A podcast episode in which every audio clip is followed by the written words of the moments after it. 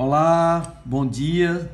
Seja bem-vindo a mais um podcast. No podcast de hoje nós vamos abordar os dois últimos capítulos do livro A Arte de Aprender a Ser, da editora Grifos. Falaremos sobre a iluminação no capítulo 17, esse tema que é tão importante no caminho da espiritualidade, mas que ao mesmo tempo também tem tantos mitos associados ao que é e o que não é estar ou ser iluminado. Nós vamos tentar desmistificar muitas dessas concepções equivocadas sobre a iluminação e falaremos também no capítulo 18, brevemente, que representa o encerramento do livro e, portanto, o encerramento desses satsangs que vínhamos realizando dedicados a cada um dos capítulos do livro A Arte de Aprender a Ser.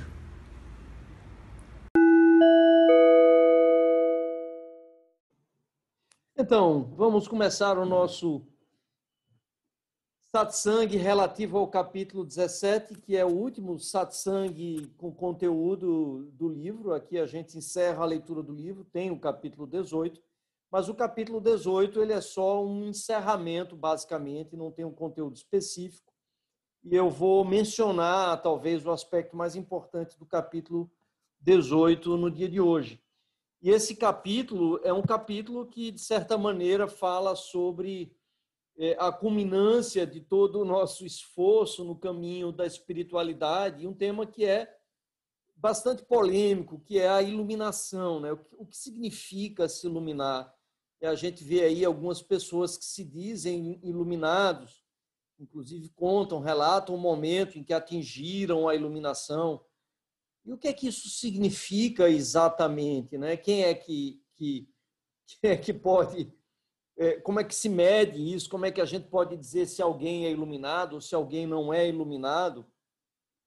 E uma das coisas que eu comento no livro que, que eu acho muito legal para nossa reflexão hoje é que uma das melhores formas de nós sabermos se alguém não se iluminou de verdade é se ele se diz iluminado. Para mim, alguém que se diz iluminado é, por princípio, alguém que não se iluminou. Até por uma questão muito simples. A, a iluminação representa a libertação absoluta de qualquer identificação com a própria individualidade. Significa uma compreensão integral de pertencimento ao todo. Então, não existe alguém que possa se iluminar, percebe? Se iluminar significa se perceber como parte de todos os seres. Então, alguém que diz eu me iluminei já não é parte de todos os seres, ainda se identifica com a própria individualidade, portanto, não pode necessariamente ter se iluminado. E isso é o que a gente mais vê: pessoas que, que se dizem é, iluminadas e que e que fazem isso por um propósito. Né? O que não falta é, no mundo de hoje são os falsos gurus.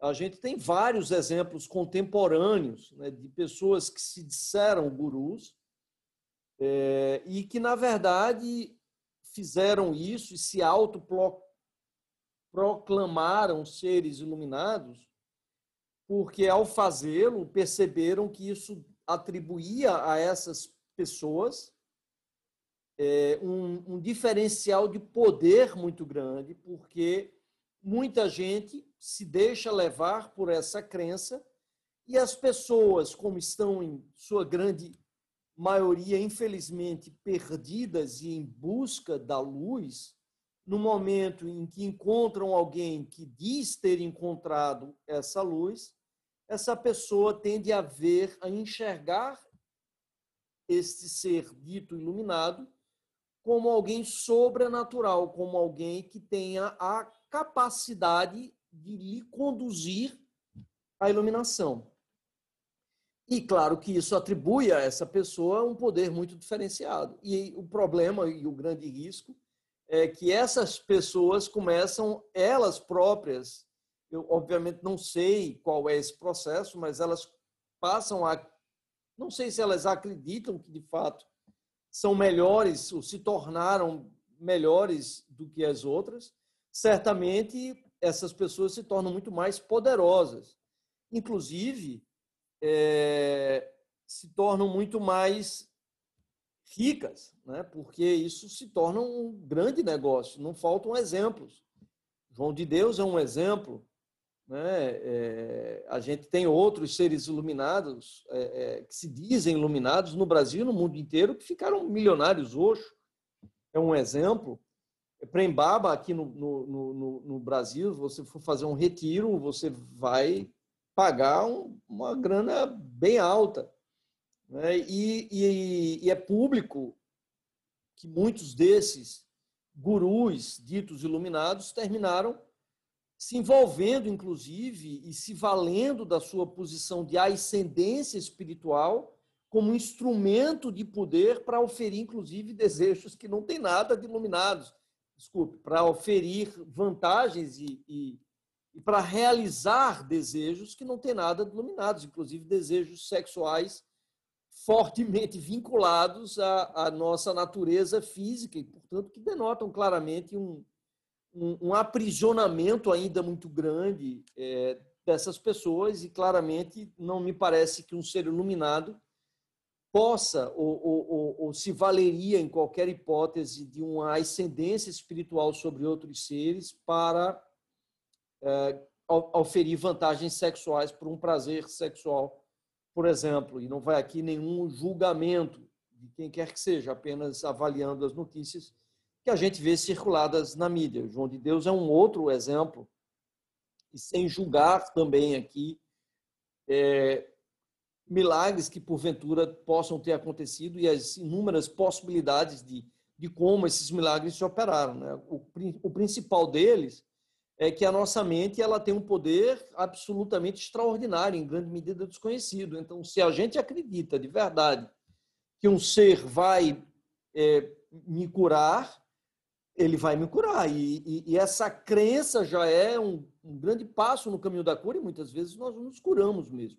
Isso funciona desde imagens até, obviamente, a gurus que ainda não é, ainda estão compartilhando essa existência com a gente, né? E, mas para isso tudo precisa se criar uma aura de, de mistério e de ser sobrenatural que a gente vê de forma muito comum. E o risco disso é que o guru se torna a nossa nova prisão.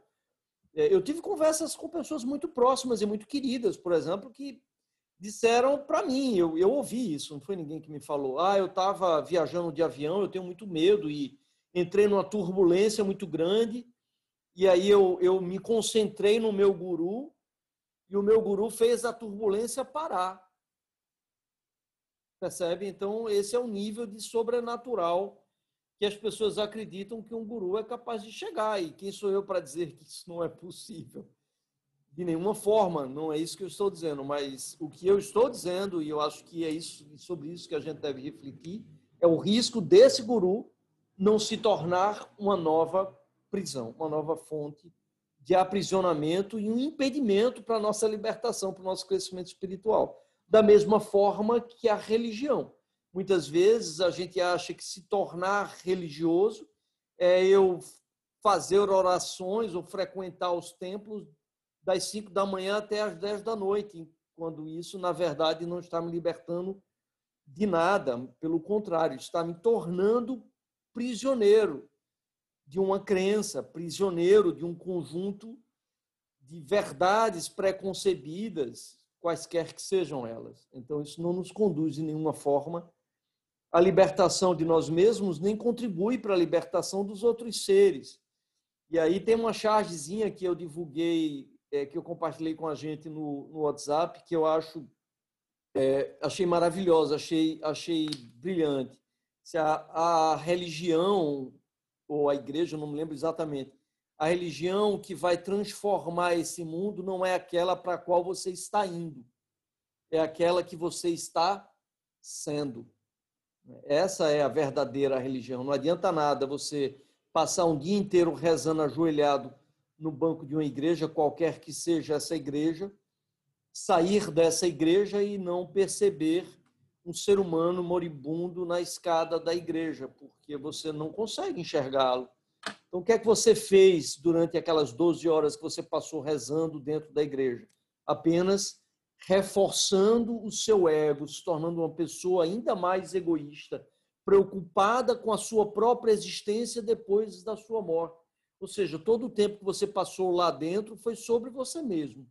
foi sobre o seu medo, foi sobre os seus medos, que você só reforçou é, buscando nessa criação artificial da sua mente, que não deixa de ser, nesse caso, a sua fé, numa nova prisão, num novo instrumento para o seu aprisionamento. E eu acho que o Buda, o Buda ele, ele, ele foi maravilhoso nesse aspecto, porque ele dizia, isso são palavras dele, ele dizia, não acredite em nada do que eu lhe digo. É, eu coloco, jogo aqui sobre as mesas, sobre a mesa, em frente a você, várias pedras. Você escolhe aquelas que você acha bonita e as outras você não precisa ficar com elas. Ou seja, aceite somente aquilo que faz sentido para você, porque a única verdade é aquela que você vivencia, aquela que você experimenta. Então não aceite nada que lhe digam que é verdade porque é verdade, em outras palavras. Não aceite nenhum dogma, nada que seja imposto simplesmente por, porque alguém lhe disse. Só aceite aquilo que faz sentido para você e lembrando a nossa frase da oficina, faz sentido o que é sentido. Então aquilo que toca no seu coração, aquilo que lhe comove é aquilo que lhe move, é aquilo que lhe dá a motivação, que vai motivar a sua ação. O Buda disse: da mesma forma que um homem inteligente abandona a canoa que lhe permitiu atravessar o rio, o veículo da doutrina da libertação deve ser descartado e abandonado quando se alcança a iluminação. Ou seja, o budismo, o próprio budismo e os ensinamentos budistas não são mais e não devem ser compreendidos mais do que um mero veículo, uma balsa que lhe ajuda a atravessar o rio do ego, da ilusão da individualidade. Como diziam os tibetanos, da heresia da separatividade. Mas uma vez que você atravesse esse rio, você não tem por que carregar a balsa nas suas costas, pelo contrário, ao caminhar na margem oposta do rio, a balsa será um enorme entrave, ela lhe impedirá de continuar progredindo. Percebe? Eu tive um sonho uma vez muito engraçado, e que para mim foi um sonho muito marcante. Nesse sonho, e foi um sonho extremamente vívido, daqueles sonhos que a gente tem que são marcos na, na, na, na história de vida da gente. E nesse sonho, eu vivia no deserto, eu era um tuareg, com aquelas roupas de deserto, e, e, e era um tuareg solitário, vivia com um camelo. E a gente era muito feliz no deserto, mas eu, eu buscava algo no deserto com o meu camelo. E num dado momento, eu chegava, finalmente, depois de, sei lá, caminhar por uma vida inteira, eu chegava nas margens de uma densa floresta. Eu nem sei se esse se a história desse sonho está no livro. Enfim, mas eu chegava nas margens de uma densa floresta e eu me lembro como eu, eu me senti dilacerado naquele momento. Porque eu percebi que eu tinha que entrar naquela floresta, que a minha caminhada passava por deixar para trás o deserto no qual eu tinha vivido até então e me aventurar floresta dentro, mas o camelo não me serviria mais dentro da floresta, pelo contrário, ele seria um grande estorvo, porque ele não, eu não conseguiria me locomover com o camelo dentro da floresta. Eu teria que entrar sozinho. E no meu sonho, por alguma razão que só os sonhos explicam, eu tinha que matar o meu camelo para entrar na floresta. E esse dilema me atormentou terrivelmente. Como eu poderia matar o camelo que tinha me ajudado a chegar até aquele momento. Percebe? E é exatamente o mesmo significado dessa frase do Buda. É, nós temos que nos libertar do veículo que nos trouxe até o momento, até a outra margem, até o momento da nossa, da nossa, da nossa libertação. O que me faz lembrar de uma outra frase absolutamente genial de Alan Watts. Ele diz: despertar para quem você realmente é requer desapego de quem você imagina ser. Isso é extremamente difícil. Né? Significa se iluminar, portanto, significa que a gente tem várias maneiras de expressar o que é, o que representa a iluminação, mas se iluminar significa cometer um egocídio, não é um suicídio, porque você estará, na verdade, libertando o ser do seu casulo. Mas significa destruir esse casulo. Mas nós acreditamos que nós somos o próprio casulo, esse personagem que nós construímos com a nossa mente. Então nós temos um medo terrível de nos libertarmos dessa balsa, porque a gente olha para o rio caudaloso e diz: não, mas essa balsa foi que me permitiu chegar até aqui, como é que eu vou abandoná-la agora? Eu não vou conseguir sobreviver sem ela, mas eu não percebo é que ela agora impede a minha transformação em borboleta. Percebe? Tá Oi, Dil. Desculpe interromper. O Léo está pedindo para liberar ele de novo, porque ele caiu e está tentando entrar de novo. Ótimo, ainda bem. Ah, meu Deus, eu estou vendo que tem várias pessoas aqui querendo entrar. É, a gente vai ter que mudar para o Google Meetings mesmo, porque essa coisa de ficar aqui é complicado. Eu me entusiasmo e, e, e aí eu não fico prestando atenção aqui na, na sala de espera. Mas, enfim. Então, retomando aí de, de, onde, a gente, de onde a gente parou. Se vocês. Ah, e você descobriu como, hein, Dio, que tinha alguém querendo entrar pelo zap? Foi? Foi, ele mandou uma mensagem para o zap. Tá, ok. Bom, então eu tenho, eu tenho mais é que ficar de olho aqui. Tudo bem. É, então, e, e, voltando onde a gente estava, então é muito difícil, e voltando à frase de Alan Watts, despertar para quem você realmente é requer desapego de quem você imagina ser. Isso é muito difícil. Como é que a gente vai se libertar de uma balsa que nos trouxe até essa margem? Como é que a gente vai sair de dentro desse carro que permitiu que nós fizéssemos essa viagem? Então, primeiro, nós temos um medo muito grande de nos libertarmos disso. É, além de termos um medo muito grande, nós temos um apego muito grande né, a esse veículo que permitiu é, que a gente fizesse isso. Aí eu estou vendo uma frase maravilhosa aqui de Aninha, que é o canto de Ossanha, se eu não estou enganado, que é exatamente sobre a iluminação. Vinícius de Moraes também cantou a iluminação. Ele diz: O homem que diz vou, não vai, porque quem vai mesmo é não vou. O homem que diz sou, não é. Porque quem é mesmo é, não sou. Exatamente isso. Ou seja, quem verdadeiramente se iluminou, não diz que se iluminou. E, aliás, é um grande ditado, um provérbio, desde de, de Confúcio, ele diz: aquele que fala não sabe, aquele que sabe não fala. Na verdade, é, se refere especificamente à, à, iluminação. Por isso que eu comecei dizendo, uma, uma, das melhores formas da gente descobrir que alguém não se iluminou é saber se essa pessoa já se disse ou não é, iluminada. E, enfim, voltando, portanto, aqui, e aí uma outra frase de Ramana Maharishi, que é um outro ser também iluminado extraordinário é, ele diz: o objetivo, repare, o objetivo de todas as práticas é se libertar de todas as práticas. Ou seja, para que, é que a gente medita? Para que, é que a gente faz oração? Para que, é que a gente entoa esses mantras todos?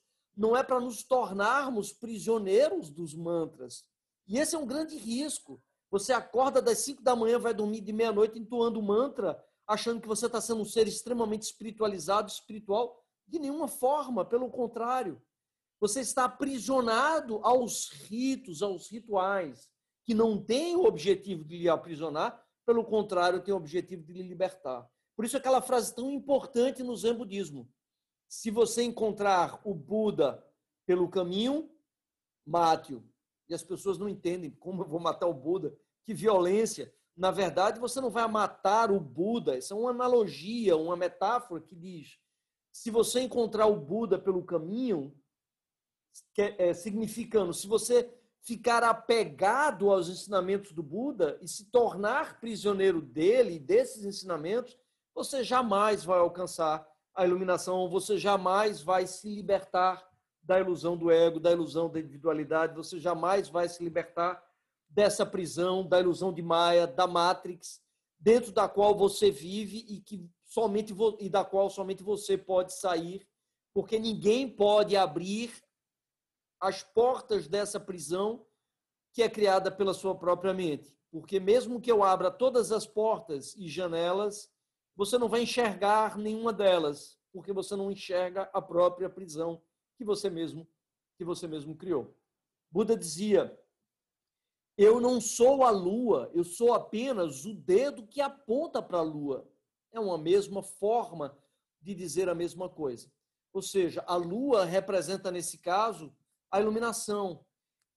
E eu, portanto, não sou a iluminação em si, eu sou apenas aquele que está apontando o caminho da iluminação. É, e uma última frase, essas três, três trechos que eu mencionei, o do Buda, é, o do Dhiramana Maharishi, o último, que é de Papaji, esses três são os trechos é, que eu abro, eu não sei nem qual é o nome que a gente dá essas frases que a gente coloca no início do capítulo de um livro. E o terceiro diz: repare, se você consegue perceber Maia, a ilusão de Maia, é porque você se iluminou. Mas se você acredita que se iluminou, é porque ainda está vivendo dentro da ilusão de Maia. Então é o, é que eu costumo dizer: ego escondido com rabo de fora. Então tem muitos gurus por aí que se dizem iluminados, mas que estão com seu rabão peludo e felpudo, bem visíveis do lado de fora, e a melhor forma de nós identificarmos isso é nós é, procurarmos se esse ser se diz alguém que atingiu ou não a iluminação. Há várias maneiras né, da gente expressar o que é se iluminar. Uma das que eu gosto mais, eu vou falar algumas aqui para a gente tentar reforçar esse, esse, essa compreensão, até porque é, a, como eu disse, é o último capítulo do livro, é o último dos satsangs que a gente vai estar falando de maneira específica sobre o livro. E a gente pode, de certa forma, entender o livro como o, objetivo último do livro como sendo a nossa iluminação. E eu começo, acho que uma das primeiras formas de expressar a iluminação no começo do livro é se iluminar é perceber que você não existe. E muita gente não compreende isso no início da oficina porque, claro, não tem uma visão ainda muito clara do que é o ego, do que é o personagem criado pela nossa mente, que é finito, que tem medo da morte, que tem medo da solidão, que se vê separado dos outros seres, do ser que não percebe essa separação, que é parte de todo o universo, que é parte de tudo o que existe.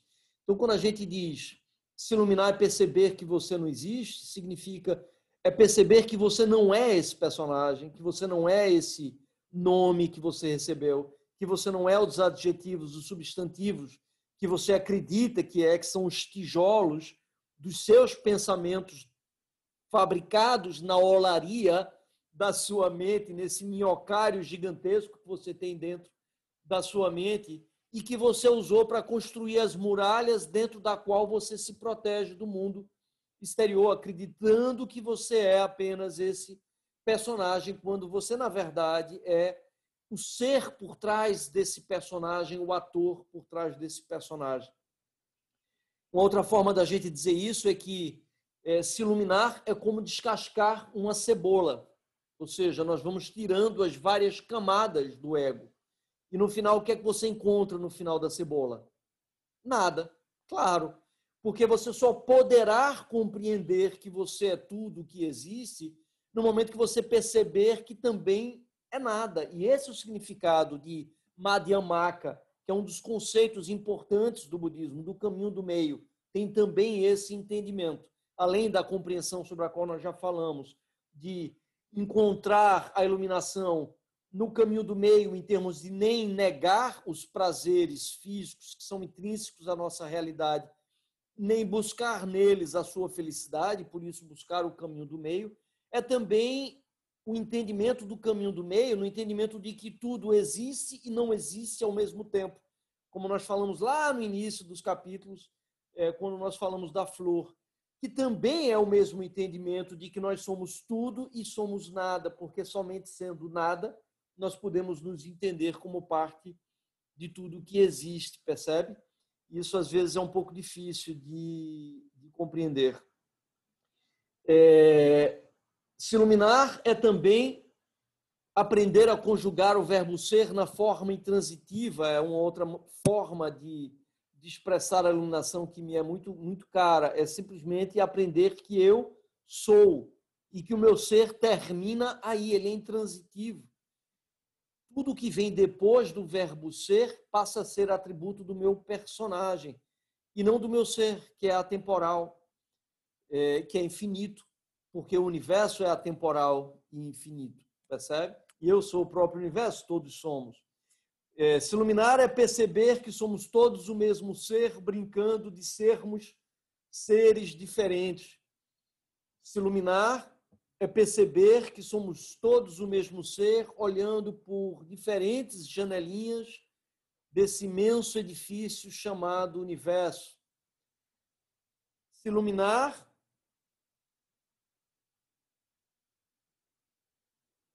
é perceber que a nossa consciência é a fresta através da qual o universo observa a si mesmo. Todas essas são maneiras de expressar esse mesmo entendimento que pode ser traduzido com Tati Vamasi, num dos ensinamentos mais primordiais do hinduísmo Vedanta. Isto você é, isto nós somos, nós somos tudo que existe. Tudo que existe somos nós. Mas por que, que a gente deveria buscar a iluminação? Por que se dá esse trabalho? E aí tem um detalhe muito interessante, porque é, uma coisa que é muito clara para mim é que nesse, nessa caminhada a gente tem. É... Deixa eu só ver um detalhe aqui.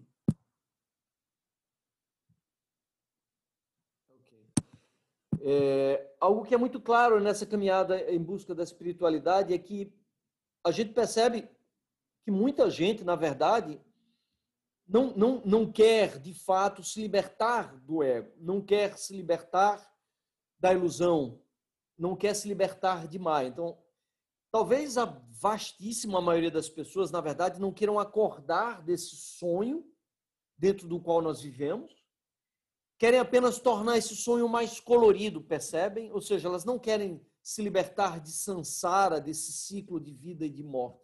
Elas querem apenas ter uma existência mais agradável, querem ter um sonho mais colorido. Elas não querem se libertar do casulo e se tornarem borboletas. Elas querem apenas um casulo mais espaçoso, um casulo mais enfeitado, percebe?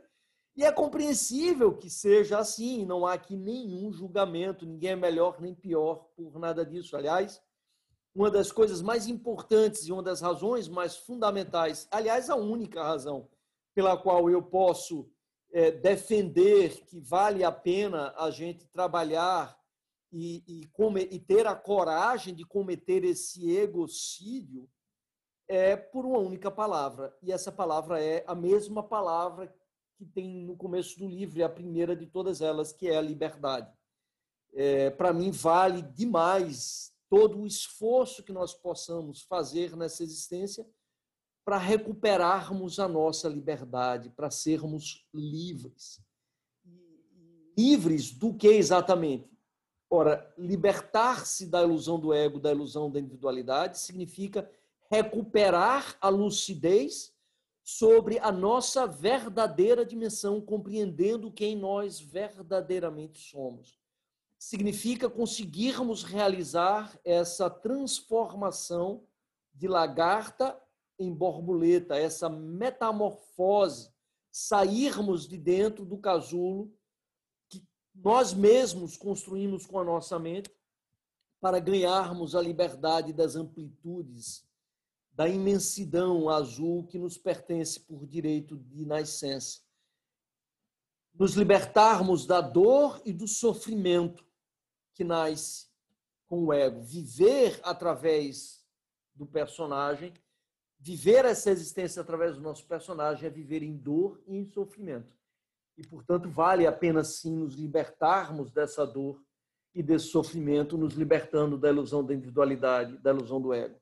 Vale a pena demais se libertar de toda mágoa e de todo ressentimento, viver em um mundo livre do ódio, da raiva e do julgamento. Isso é plenamente possível a todos nós. Viver nesse mundo liberto da raiva, da dualidade, do julgamento, é viver num mundo muito mais feliz, muito mais em paz.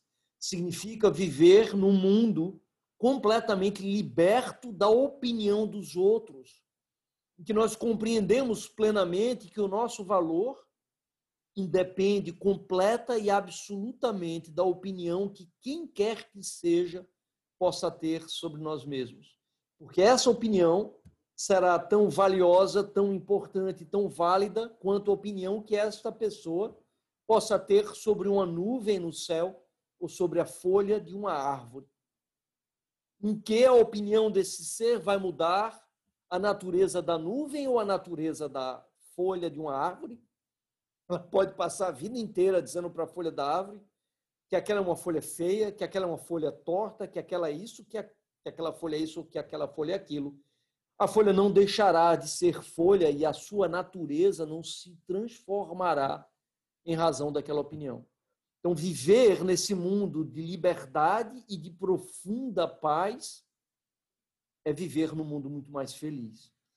E por isso vale a pena, sim, cometer esse egocídio, vale a pena, sim, nós lutarmos para nos libertarmos dessa ilusão, não apenas libertarmos a nós mesmos, mas compreendendo que nós não existimos como parte diferenciada ou separada de todos os outros seres, compreendemos que não somos mais do que folhas dessa imensa e gigantesca árvore, vale a pena demais também nós dedicarmos a nossa existência para ajudarmos outros seres a também se libertarem, para que o universo possa ser um lugar de menos dor, de menos sofrimento, de mais felicidade, de mais harmonia e de mais paz, sem nenhum julgamento, sem nenhum julgamento, compreendendo que tudo é parte de um processo e que tudo está no universo exatamente onde deveria estar cada grãozinho de areia de todas as praias, de todos os planetas, de todos os mundos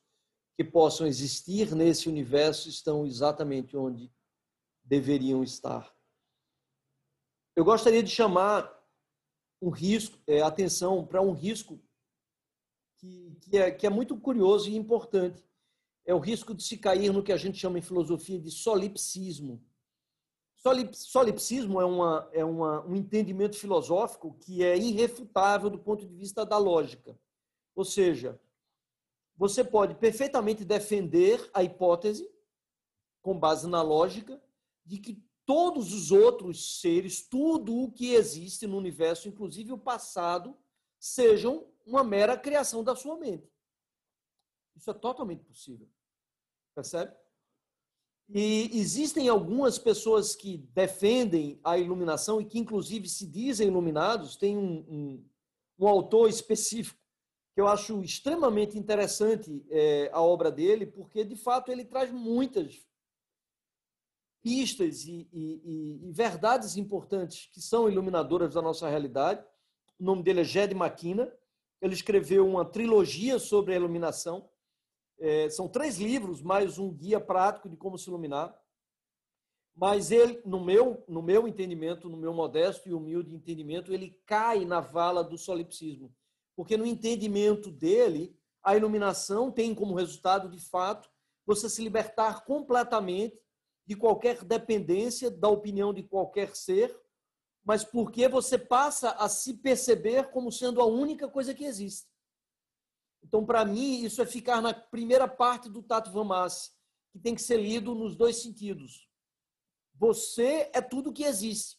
Mas se você para aí, você não vai perceber a segunda parte, de que tudo o que existe é também você.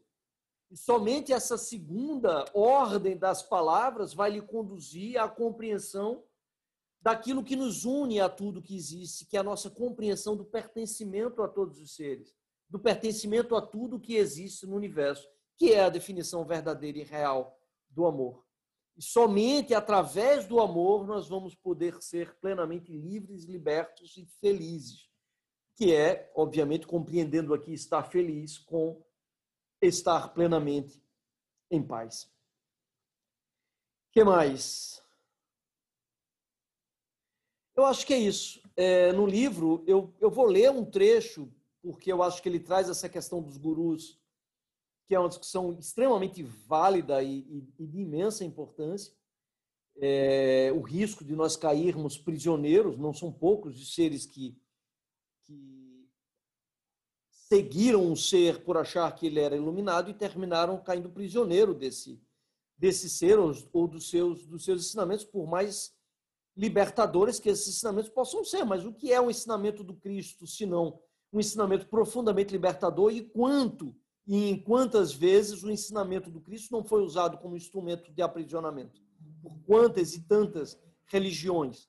Né? Quantas mortes não foram perpetradas aqui da Inquisição às cruzadas em razão do ensinamento guiados ou, ou, ou com base nos ensinamentos do Cristo ou do islamismo do profeta Maomé, que também nenhuma hipótese, de nenhuma forma, é, defendeu que seres humanos se matassem, ou enfim, tantos outros conhecimentos. E a gente vê isso hoje ainda, pessoas que, que foram abusadas sexualmente ou que tiveram suas vidas destruídas por seguirem ensinamentos de mestres ditos iluminados, mas que tinham uma preocupação muito maior consigo mesmos do que com o bem-estar, com a felicidade, com a paz dos seus seguidores, infelizmente.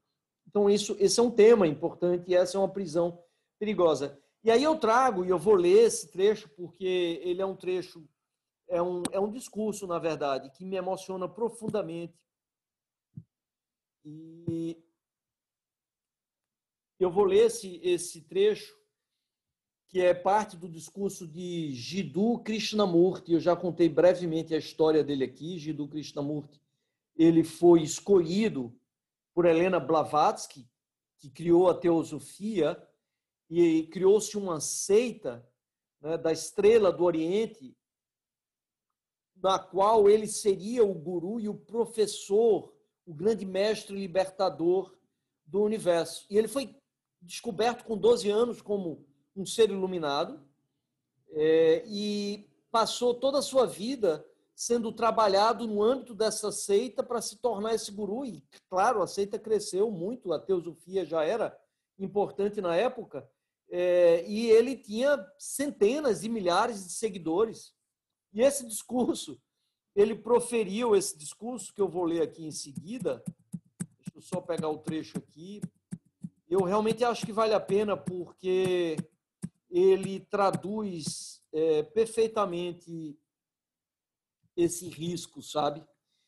É, esse discurso ele foi feito numa reunião da Ordem da Estrela do Oriente, em frente a 3 mil seguidores. Ele foi proferido em 3 de agosto de 1929 na Holanda.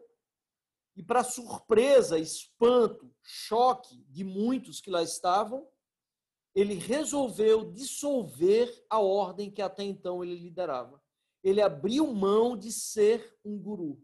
E, para mim, esse discurso dele é uma ode à liberdade e à libertação. Eu, faço, eu fiz questão de incluir de trazer esse discurso no meu no livro e gostaria de ler esse discurso aqui para vocês. As palavras finais dele no discurso, é um discurso relativamente longo, mas ele diz no final: Eu afirmo que a verdade é uma terra sem trilhas, de forma que nenhum caminho poderá lhe conduzir até ela, nenhuma religião, nenhuma seita. Como eu disse, eu tenho um único propósito: libertar o ser humano, instigá-lo no caminho da libertação, ajudá-lo a romper com todas as limitações, pois somente isso lhe trará felicidade eterna, lhe permitirá alcançar a realização incondicional do seu próprio ser. Eu desejo que aqueles que buscam me compreender sejam livres que não me sigam, que não façam de mim uma gaiola, que venha a se tornar uma religião, uma seita. Ao contrário, que eles possam se libertar de todos os medos, do medo da religião, do medo da salvação, do medo da espiritualidade, do medo do amor, do medo da morte, do medo da própria vida. Como seu líder, eu decido, neste momento, dissolver a ordem. Vocês podem formar outras organizações com uma outra pessoa. Isso não me interessa. Como não me interessa criar novas gaiolas, nem muito menos decorar essas gaiolas. Meu único propósito é tornar o ser humano absolutamente, incondicionalmente livre. Para mim, essa é uma é uma das um dos discursos mais lindos já proferidos por um ser humano em prol da libertação, particularmente considerando-se o contexto em que ele foi proferido. Por um dito guru, visto como um ser sobrenatural, com imensa ascendência sobre centenas de milhares de pessoas, que abre mão de tudo isso, porque o objetivo último dele não era ser adorado nem ser visto como um ser especial, nem muito menos auferir qualquer tipo de vantagem como uma consequência do poder que isso lhe trazia. O único objetivo dele era ajudar os outros seres a também se libertarem como ele próprio havia se libertado. Então, que essa seja, possa ser, e é essa e é esse o, o ah, como é a palavra? Não sei, o faltou a palavra, o libelo, não, é esse o a aspiração que eu que eu compartilho aqui com vocês. Que todos nós possamos fazer do ofício da libertação, libertação de nós mesmos e, através da nossa libertação, a libertação de todos os seres, em todos os sentidos, no sentido físico, no sentido espiritual, a razão maior das nossas existências. Que assim seja, Jair Grudev. Eu fico muito emocionado e feliz, confesso a vocês, por estar terminando a leitura dos capítulos por essa palavra que para mim é tão cara e preciosa, liberdade, ainda que tardia, né? trazendo aqui a, os dizeres da, da, da bandeira de, do Estado de Minas Gerais, liberta, que serás também, né? como eu lia quando era criança, liberta qual, quais será também, eu achava que era libertas, que serás também. O que não deixa de ser, na verdade, o significado da liberdade, ainda que tardia, mas se queres libertar os outros, primeiro precisas libertar-te a ti mesmo de todas essas ilusões que cercam a tua existência, para que livre ganhes a condição como um passarinho que conseguiu ver e sair de dentro da gaiola, ajudar os outros seres a também se libertarem de suas gaiolas.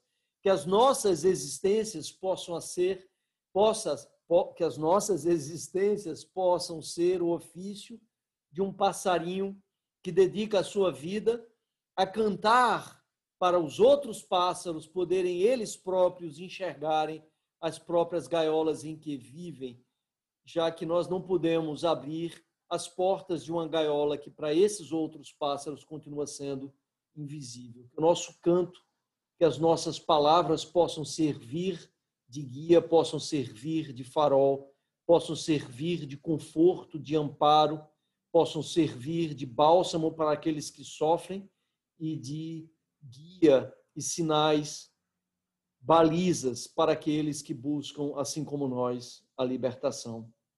Vivamos a liberdade, sejamos, portanto, seres cada vez mais livres e libertos e que a nossa vida possa ser um ofício em prol da libertação. Jay Grudev. E abrimos agora a palavra para fecharmos a nossa série de satsangs é, sobre os vários capítulos do, do livro que encerramos hoje com o capítulo 17. Só para terminar, eu esqueci um detalhe, eu disse que ia falar do capítulo 18. O capítulo 18 fala sobre, é, alegoricamente, a minha, a minha volta à cidade, porque depois de toda essa caminhada na qual eu me envolvi, é, eu, eu terminei assumindo um cargo no Ministério da Pesca, fui secretário nacional de pesca, é, e aquilo representou para mim um pouco, alegoricamente, como a necessidade de nós nos engajarmos no, no dia a dia, nos problemas reais, para transformarmos também a realidade é, do nosso dia a dia, ou seja, não, não cairmos também na prisão de que só existem os problemas espirituais, que apenas nos iluminando espiritualmente nós vamos resolver os problemas do mundo. Também temos uma série, uma grande quantidade de pessoas que necessitam de muitos outros tipos da nossa ajuda, do nosso empenho.